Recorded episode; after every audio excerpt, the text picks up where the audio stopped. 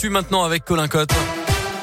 Bonjour Colin. Bonjour Mickaël, bonjour à tous. À la une aujourd'hui, une nouvelle journée d'audience aux assises de l'Ain dans le procès de Mamadou Diallo, accusé du meurtre sauvage de Catherine Burgot en 2008 à Montréal-Lacluse dans son agence postale.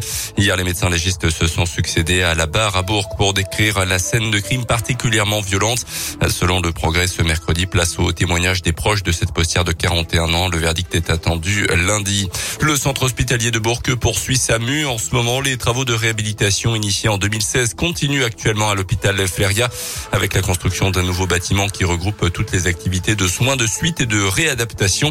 Ce nouvel équipement SSR est fonctionnel depuis le début de l'année.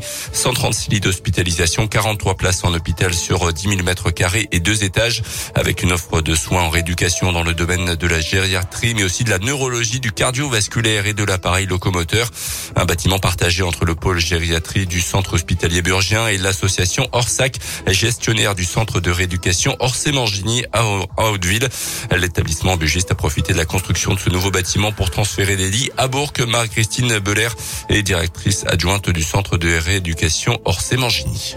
Le gros gros avantage d'être à proximité de l'hôpital de Fléria, c'est qu'on peut prendre les patients bien beaucoup plus précocement que ce que nous avions pu faire à l'époque, ce que nous faisons encore sur le plateau d'Odile, du fait de la proximité. Et donc, du coup, effectivement, le patient peut sortir du court séjour beaucoup plus précocement et pris en charge par notre équipe de rééducation. Euh, nous avons transféré une partie de notre activité du plateau d'Hauteville sur Bourg-en-Bresse pour répondre à un besoin de population burgien. Donc, en fait, l'activité d'Hauteville continue de fonctionner. Cependant, au lieu d'avoir 170 lits, nous en avons que 100 sur le plateau d'Hauteville, avec les mêmes spécialités, neurologie, locomoteur et vasculaire. Les points forts de ce bâtiment, un plateau de rééducation de 1300 mètres carrés avec salle de kiné, d'ergothérapie, balnéo, salle de renforcement musculaire notamment. Euh, coût total de la construction de ce bâtiment environ 30 millions d'euros. Dans le reste de l'actualité, un espoir se dessine peut-être enfin en Ukraine un mois après le début de la guerre. Le président ukrainien Zelensky a en tout cas évoqué des signes positifs après les nouvelles négociations qui se sont tenues hier entre les deux camps en Turquie. La Russie s'est engagée à réduire les combats autour de Kiev, la capitale notamment. L'armée ukrainienne s'est montrée sceptique et pense qu'il s'agit simplement d'une rotation des effectifs. Idem pour les États-Unis et leurs alliés qui attendent de voir ce que Moscou va mettre en place concrètement pour arrêter ce conflit.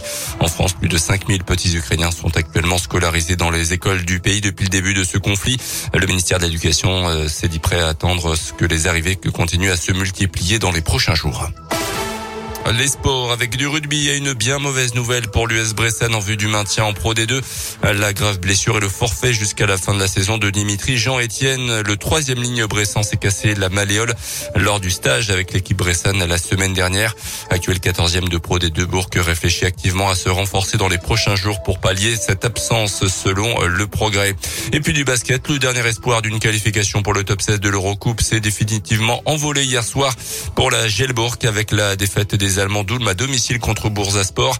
Les hommes de Laurent Leniam jouent ce soir à Podgorica mais n'ont plus aucune chance désormais d'accrocher ce fameux top 16.